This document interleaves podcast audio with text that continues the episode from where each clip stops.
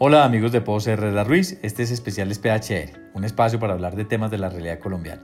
En esta ocasión tenemos el gusto de reproducir una amena entrevista realizada para nuestros clientes y colaboradores por nuestro socio Daniel Pose a Juan Carlos Echeverry, sin duda una de las voces más autorizadas de la economía colombiana. En esta primera parte de la conversación hablarán de política y economía mundial a propósito de su reciente publicación El siglo XXI empieza en 2020. Bienvenidos. Buenos días a, a todos. Eh, queremos darles la bienvenida a, a toda la, la, audiencia que tenemos en este momento eh, y desde luego la, la, bienvenida a Juan Carlos. Juan Carlos, buenos días. Bien, muchas gracias por invitarme. Si bien creo que usted no necesita presentación, sería bueno, le, le voy a contar a la audiencia, me da pena eh, eh, exponerlo públicamente todos sus, sus logros en, en, un par de, de, párrafos. Pero pues Juan Carlos Echeverry eh, es economista de la Universidad de los Andes, PhD en economía de la Universidad de Nueva York, eh, tiene un, un, MA en economía internacional en el Instituto de Economía de Kiel, Alemania y posgrado de filosofía de la Universidad Complutense de Madrid, España. Entre sus eh, logros como eh, tiene el, el ser un, el haber sido ministro de Hacienda, es eh, CEO de Ecopetrol, decano de la, eh, de la Facultad de Economía de la Universidad de los Andes, director general de, del Departamento Nacional de Planeación. Es reconocido como uno de los, de los mejores economistas. Eh, pena pues que le, Juan Carlos que lo exponga así públicamente en la audiencia, eh, sobre todo por lo, por lo siguiente, que, que, es algo que pues conocemos muchos, pero, pero no necesariamente todos, es que además es novelista, ¿no? Escribió una novela que se llama En sitios más oscuros y reside hoy en día en Maryland, desde donde no solamente nos, nos acompaña, sino sigue siendo socio de la firma eConcept. ¿Cómo le, le parece esa presentación, Juan Carlos? Muchas gracias, pues, muy gentil entremos en el, en el tema de moda que es, que es la pandemia. Eh, y quisiera eh, que nos gastáramos unos minutos en, en, darnos un poco de contexto sobre el tema de la pandemia desde el punto de vista económico y político mundial. Eh, antes de entrar en algunos otros temas que vamos a abordar en el, en el resto del tiempo.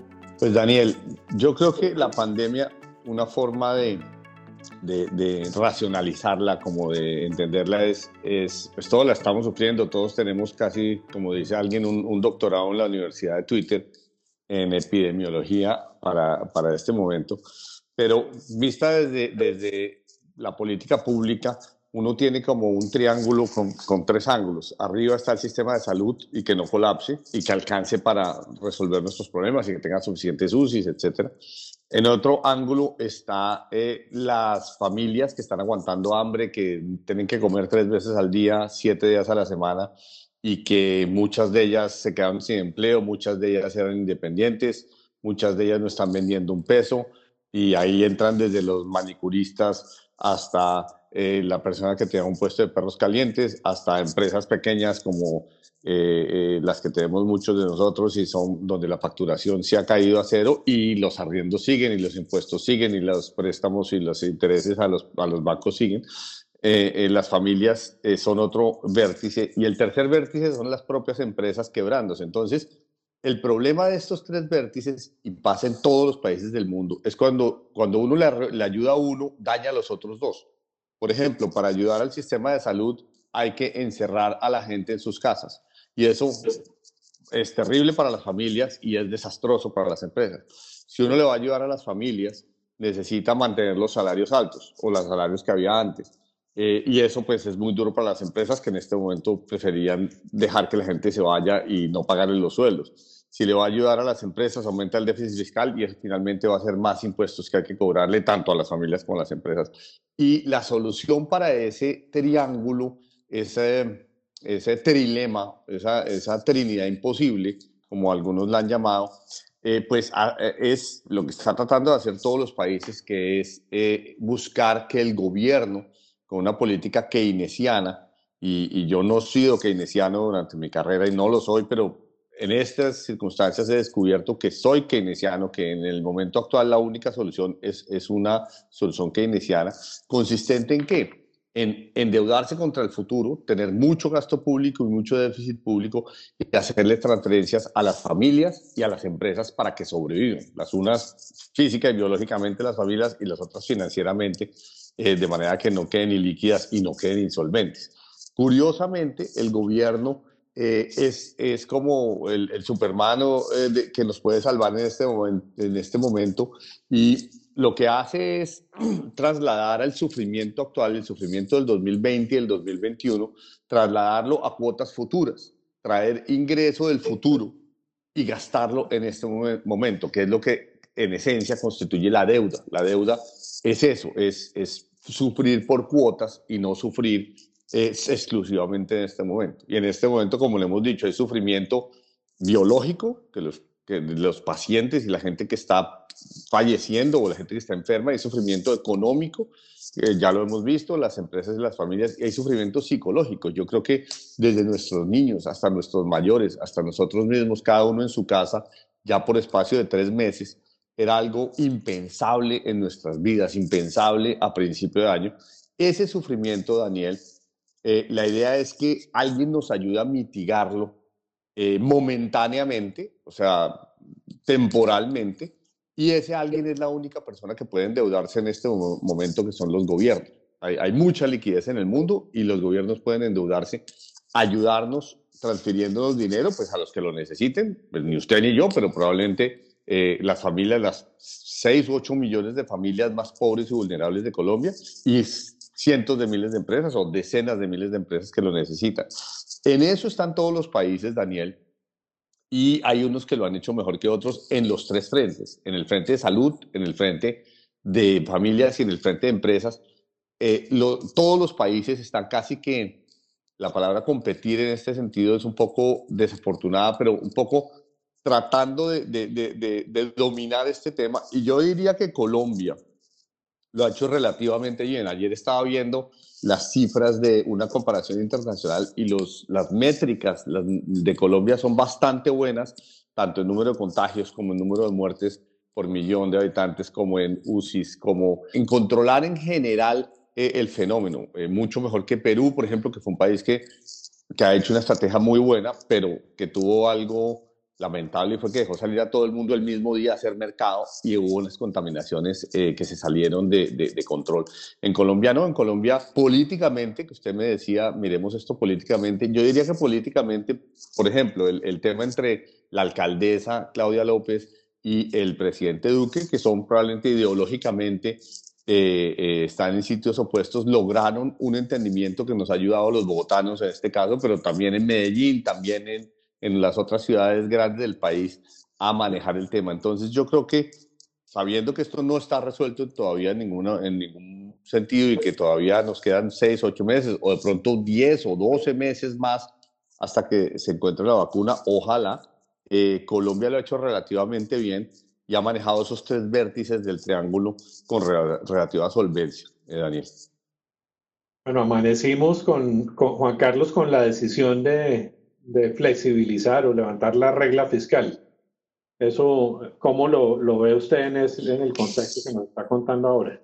Pues vea, ese es un ejemplo muy interesante de, del tipo de política pública y política económica que hay en Colombia. Y es, primero nosotros hemos sido gradualistas. Yo incluso he criticado al ministro Carrasquilla, a quien respeto y a quien eh, eh pues he respaldado eh, eh, durante todo este tiempo, pero lo he criticado por, por ser tímido e incluso el Banco de la República. Yo creo que el Banco de la República ha debido ser más agresivo y bajar, por ejemplo, su tasa de interés a, a 0,5 o 0,25. Todavía, la tienen 2,75 y la baja de 50 puntos básicos en 50 puntos básicos. Ya lleva tres bajadas en el gradualismo que, que ha caracterizado a Colombia por 100 años, eh, desde la época de, Esteban Jaramillo, y, y, pues del cual hemos sido parte todos, quien le, quien le habla también. Curiosamente, ese gradualismo nos ha servido y ahora fíjese que llegamos a la decisión de ayer en la cual Carrasquilla le dice al comité de la regla fiscal, le dice, vea,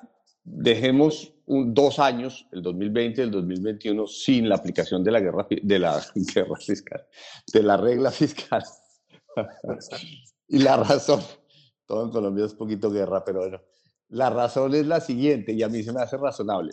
¿Qué es la regla fiscal? Es tratar de apuntarle al déficit fiscal sobre el PIB. ¿Qué pasa con el PIB? El PIB se está cayendo, ¿de acuerdo? Y no sabemos dónde va a parar, no sabemos si va a caer menos 6, menos 5, menos 4, menos 8, menos 9. Entonces, el denominador se está encogiendo. Y el numerador, que es el déficit fiscal, se está aumentando y probablemente tiene que aumentar más. Ya va en 6.1, pero probablemente 6.8 o 7.2 o 7.8, no sabemos. Entonces, si usted tiene, Daniel, que apuntarle a una fracción, a una razón que en el, en el numerador tiene el déficit fiscal, que está aumentando todos los días, y en el denominador tiene el PIB, que se está contrayendo todos los días, pues esa división puede ser cualquier cosa, es un blanco móvil. Es como si usted tuviera que apuntarle con una flecha y un, y un, eh, y un arco a un blanco que se está moviendo, y la flecha cada día se le hace más pesada, que es su, su, su, gasto público, y el arco, que es su ingreso fiscal, cada día está más, más, más laxo.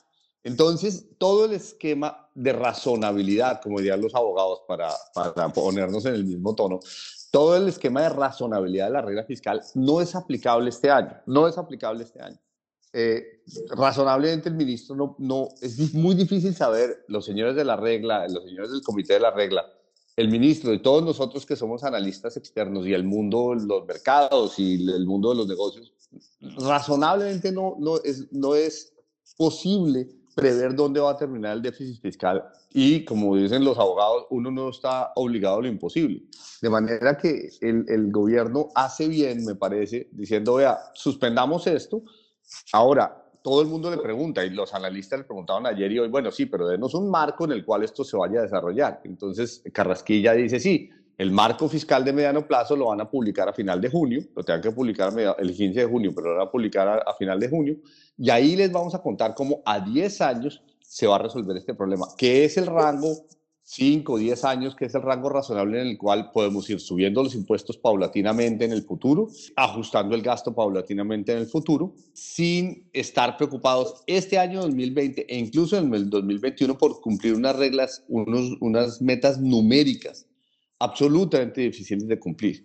Y le digo otra cosa, yo por ejemplo he sido partidario que no hablemos de, de, reforma tributaria todavía. Ya vendrá la reforma tributaria, pero en este momento tenemos un paciente en sala de cirugía, ¿de acuerdo? Con el pecho abierto y están los cirujanos haciendo eh, una intervención muy fuerte. Usted no le pregunta a ese paciente si va a poder pagar la entrada al hospital, si, si tiene la tarjeta de crédito, si tiene seguro médico. El señor está simplemente anestesiado.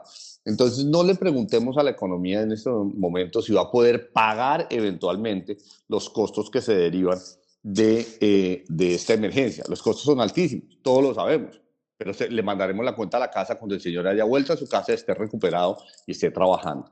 Entonces, en suma, Daniel, yo creo razonable, creo muy colombiano, muy sensato, muy gradualista, muy eh, prudente eh, decir este año, este esquema de la regla fiscal, dicho sea de paso, sin, sin aspavientos, yo aprobé la regla fiscal hace 11 años, hace 10 años, en hace 9 años, en el 2011, la aprobé en el Congreso.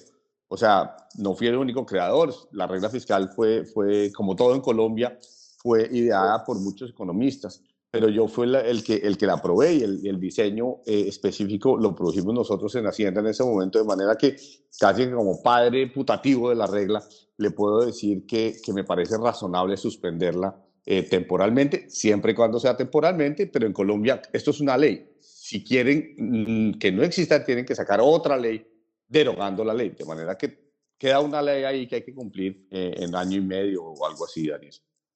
Juan Carlos, en, el, en su artículo el, el, siglo XXI empieza en el 2020. Se mete usted en la política, que, que le, le, gusta a usted ejercer de politólogo a, pesar de su hoja de vida de economista.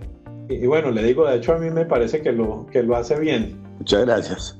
Pero, ¿por qué no nos cuenta?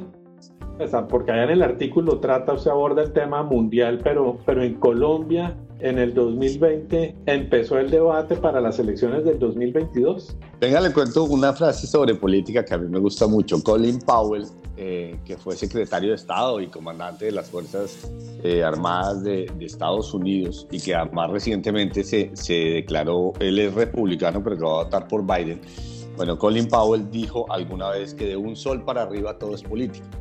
En todas las organizaciones, en el ejército o en una empresa. O sea, de un sol para arriba, una vez le ponemos que el primer sol, ya en adelante todo es política. De manera que toda nuestra vida finalmente termina siendo política desde los 40 años en adelante o desde los 35 en adelante. Usted lo sabe también como yo. De manera que sí, ahí terminamos todos metidos en política, quiéralo uno o no, porque la vida concluye hacia allá. ¿Qué he dicho yo sobre política en este caso? Una, una cosa es, primero, que la guerra es, es un asunto demasiado serio para dejárselo a los, a los generales. Esa es una frase de Clemenceau eh, refiriéndose a la Primera Guerra Mundial, cuando los generales son los que armaron la guerra y diseñaron la guerra y los políticos quedaron detrás eh, en esa época. Y hoy por hoy los políticos están un poco quedándose detrás de los epidemiólogos y de los economistas. Pero Daniel, acuérdese que estamos hablando de sufrimiento social, de que vamos a decirle a las familias colombianas que 8 millones de familias van a aguantar hambre y no sabemos cuánto y que se van a quebrar eh, decenas de miles de empresas. Y esa es una responsabilidad de gente elegida, no de técnicos. Los técnicos, como los generales en la guerra, los, generales no deben decir si un país se va a la guerra o no. Los generales deben decidir cómo ganar la guerra y cómo no perderla, cómo defenderse y cómo atacar los eh, economistas deben decidir cómo manejar el déficit fiscal, cómo conseguir dinero de deuda, cómo pagarla después, etcétera. Y los epidemiólogos nos deben decir cómo son las curvas, cómo se aplanan, cómo es el sistema de salud, etcétera. Pero la decisión de qué tan larga es la cuarentena, cuánta, a cuánta gente se le debe dar ayudas, cuánto se le debe dar de ayudas, por cuánto tiempo, si a Bianca se le debe dar una ayuda o no, a los hoteles, a los restaurantes, a las empresas de transporte que vivían del turismo, etcétera, etcétera, etcétera. Las ayudas y el apoyo a la, a la economía y a la vida de las personas es una decisión política. Y yo creo que en Colombia, le doy un ejemplo, en Estados Unidos, eh, las ayudas las decidió el Congreso. Los 2 trillones de dólares, que es el 10% del PIB, las ayudas las decidió el Congreso. En Colombia empezamos demasiado tímidos. Yo incluso pensaría que tacaños. Empezamos con 1,5% del PIB. Perú puso ayudas por 12% del PIB, Estados Unidos por 10, Alemania por 25, etcétera, otros 8% Corea. Todo el mundo está en ayudas sustanciales por el tamaño de la crisis y en Colombia políticamente le dejamos eso a, a, los técnicos de, de, la economía y a los epidemiólogos. Entonces, el primer punto político yo, que yo quería hacer es que los políticos tienen que ser políticos y ser responsables y tomar las decisiones y defenderlas de cara a la gente y contarnos por qué es que unas personas van a aguantar hambre o por qué es que otras empresas se van a quebrar y que esa es una decisión que toma alguien. O por qué todo lo contrario, les vamos a ayudar fundamentalmente, sustancialmente con recursos muy grandes para que no se quiebren y haya un círculo virtuoso. Porque la plata que usted le da a las familias, Daniel, ellas las gastan en cosas que van a comprar para comer y para vivir, que son cosas que producen las empresas, muchas de ellas nuestras propias empresas. De manera, Daniel, que eh, esas empresas con eso pagarían sus deudas, pagarían sus arriendos, pagarían sus proveedores, pagarían sus impuestos y se genera un círculo eh, virtuoso de la economía hacia arriba y le da uno soporte a la economía, que es la esencia de la solución keynesiana de este tipo de crisis. Pero si los políticos no asumen esa actitud y esa solución, entonces eh, llegamos a un punto en el cual las familias aguantan hambre, las empresas se, se, quiebran y nadie responde, sino que es que el problema fue la cuarentena, como, son, como si eso no lo hubiera impuesto a alguien, eh, sabiendo las consecuencias. Em, de otro lado, para responder ya concretamente a su pregunta, yo creo que el, tema de, la crisis y su manejo político por parte del presidente y de, y de los alcaldes y gobernadores en Colombia ha sido razonablemente manejado. Hemos visto, por ejemplo, en Estados Unidos las peleas entre el presidente Trump y los gobernadores y alcaldes y la alcaldesa de Washington, una pelea fuertísima estas semanas con el tema racial y con eh, varios gobernadores demócratas también. Yo creo que en Colombia se ha manejado relativamente bien eh, con, con, con, las, con las aclaraciones que, que, hago sobre mis consideraciones de cuáles decisiones son políticas o, o cuáles técnicas. Juan Carlos, en, el tema del manejo, pues que nos está contando usted ahorita que, que son los políticos los que lo deben manejar y no los generales, pues la, la guerra. En el artículo suyo habla de, de, la liviandad de algunos políticos y yo quisiera preguntarle, pues, digamos, de los políticos, lo hemos visto, lo hemos vivido, está, está en su artículo, pero yo siento también que, que algunos expertos se han, se han vuelto catastrofistas. Yo, yo, creo que, yo creo que da más audiencia hablar de catástrofes y hablar de que las cosas van a estar mal que dar esperanza, dar, dar, hablar de oportunidades. Eh, ¿No le parece a usted que de las crisis uno tiene que construir y no pensar tanto en la catástrofe futura? Yo no puedo estar más de acuerdo, sobre todo porque cuando uno está en la mitad de la crisis, si, se pone, si uno está en un barco que se está hundiendo y uno tiene a la familia en el barco, pues uno está pensando es como bota una balsa, a, organiza a la gente, hace que, a que nos salvemos todos y todos vamos a salir de esta. Y ojalá podamos salvar el barco. Pero si uno se pone a pensar, no, esto fue terrible, esto fue una catástrofe, esto está, pues obviamente ni, le falta la claridad mental para pensar qué es lo que sí tiene que hacer. Entonces, eh, sobre el tema de la liviandad y, y el catastrofismo, yo creo que la liviandad viene, y pues lo digo en el artículo, viene ya desde hace, desde hace unos, un, un, tiempo. La pesadez y el sentido de, de, responsabilidad y el sentido de seriedad que, que, el mundo tenía hasta, hasta la caída del muro de Berlín, hasta 1989, se perdió en los últimos 30 años. Yo creo que nos quedamos sin amenazas de supervivencia y pues antes estaban los soviéticos y entonces la guerra nuclear y, la guerra por el espacio, etcétera. Pero con la caída del muro de Berlín y el ascenso de Estados Unidos a ser la superpotencia mundial, sentimos que había un policía mundial y que ya los problemas graves se habían resuelto. Y ahora, Daniel, eh, volvieron los problemas pesados. Volvieron los problemas de, de, de dos grandes superpotencias, ahora es China contra Estados Unidos, que quieren pelearse la supremacía mundial. Volvieron problemas muy difíciles, el calentamiento global, volvió el problema de los viejos y los jóvenes, eh, de que los jóvenes no encuentran trabajo, si lo encuentran es muy mal pago, están endeudados por sus, sus, por sus pagos de, educación y la vivienda es carísima. Y los viejos, por el otro lado, van o vamos a durar mucho tiempo eh, antes de morirnos, según las estadísticas, y no hay cómo pagarnos las pensiones y no hay cómo pagarnos la salud por 10 o 15 o 20 años más que, que, vivamos, porque esos esquemas probablemente se van a revelar como, como pirámides, como juegos de Ponzi, como se dice en, economía, o pirámides, pues que si no hay jóvenes, si no hay niños que paguen las pensiones de los viejos, si no hay una base de pirámide muy amplia, pues no, hay quien, no hay quien le dé de comer y le pague la salud de arriba. De manera que, y, como los jóvenes no están teniendo niños, entonces eh, eh, nuestros problemas financieros de largo plazo se volvieron muy serios.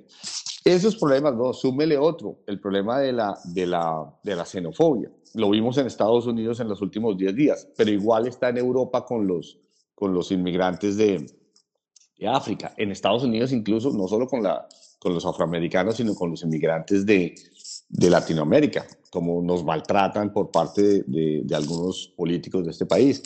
En China con, los, con las minorías eh, musulmanas y lo mismo en la India. O sea, este problema de, la xenofobia y el problema de inmigración se volvió muy grave. Y con eso lo que quiero resaltar es que la liviandad se tiene que acabar, la liviandad que, que, que teníamos en los últimos 30 años, que podíamos dedicarnos simplemente a, a problemas eh, específicos, tácticos, ya deja de estar ahí y el, el, coronavirus llega en ese ambiente, un ambiente ya caldeado por problemas muy serios, y se vuelve el problema, digamos, más urgente, aunque no el más importante para resolver, y, pero muestra sobre todo que primero los liderazgos que tenemos son, son insuficientes, Daniel, y que eh, necesitamos gente con la experiencia, con la pesadez, con el, con el, con el, con el, la pesadez me refiero no a hacernos pesados, sino a tener peso en el hopo, como digo yo en el artículo, gravitas, respeto por la experiencia, respeto por la ciencia, respeto por las soluciones y no, como dice usted, que no entre en el catastrofismo, sino en cómo salimos de este problema.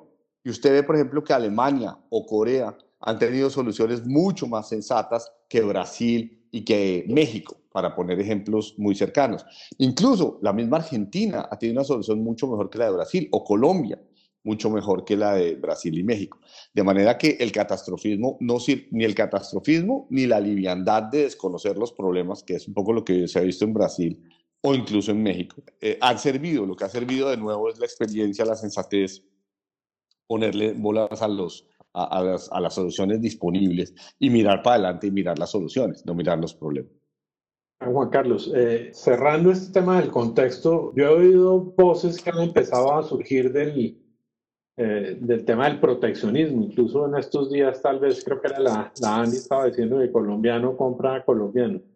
¿Usted cómo, cómo ve eso? ¿Usted cree que, que se va a, a crecer el, el, mercado colombiano por el producto colombiano? Eh, pues no, Daniel, yo en eso soy, pues yo llevo, digamos, 40 años estudiando economía y si usted mira, mire las cosas que usted tiene al lado suyo opuestas que se han hecho en Colombia, el, el, el computador o el celular por el cual estamos hablando, ¿no es cierto? Eh, el reloj que uno tiene, las gafas, em, la crema dental de esta mañana, los, eh, eh, el carro, el, el, tractor con el que se aró el, campo que nos produjo las, los, eh, eh, alimentos con los que desayunamos, almorzamos y comemos, eh, los buses de Transmilenio.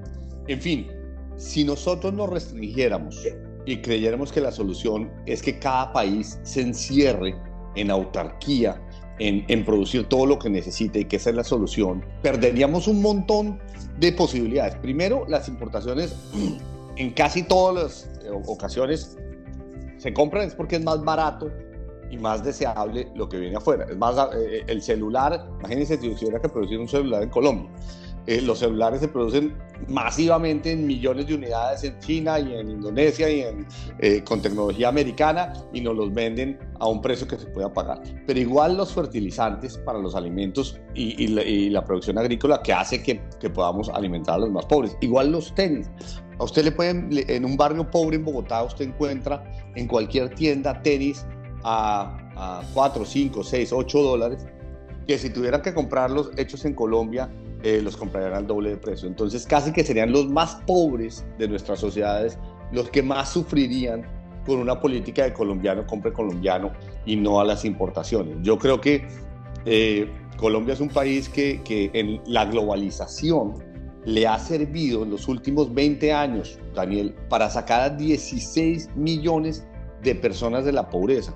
Esos son más o menos 5 millones de familias. 5 millones de familias se han beneficiado de la globalización en Colombia saliendo de la pobreza. Por supuesto, Pose Herrera Ruiz y Concept también nos hemos beneficiado porque nuestros clientes muchos vienen de fuera o son empresas colombianas que están eh, exportando o importando o teniendo eh, relaciones con el resto del mundo. Pero aparte de las empresas, eh, el, el, el, efecto social que esto tiene ha sido impresionante. En China nomás no sé, 600, 800 millones de personas salieron de la pobreza, igual en la India. En lo que está en este momento en crisis no es la globalización, Daniel, es la globalización anglosajona. En Estados Unidos y en, eh, eh, Inglaterra y bueno, probablemente en algunas partes de Europa, tipo Francia. ¿Por qué?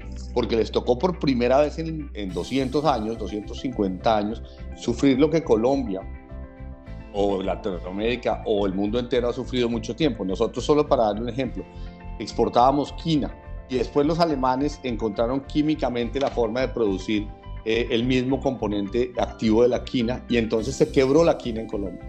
Entonces la globalización en el siglo XIX nos acabó con un sector muy promisorio. ¿Y qué hizo Colombia? Le tocó cambiarse al café.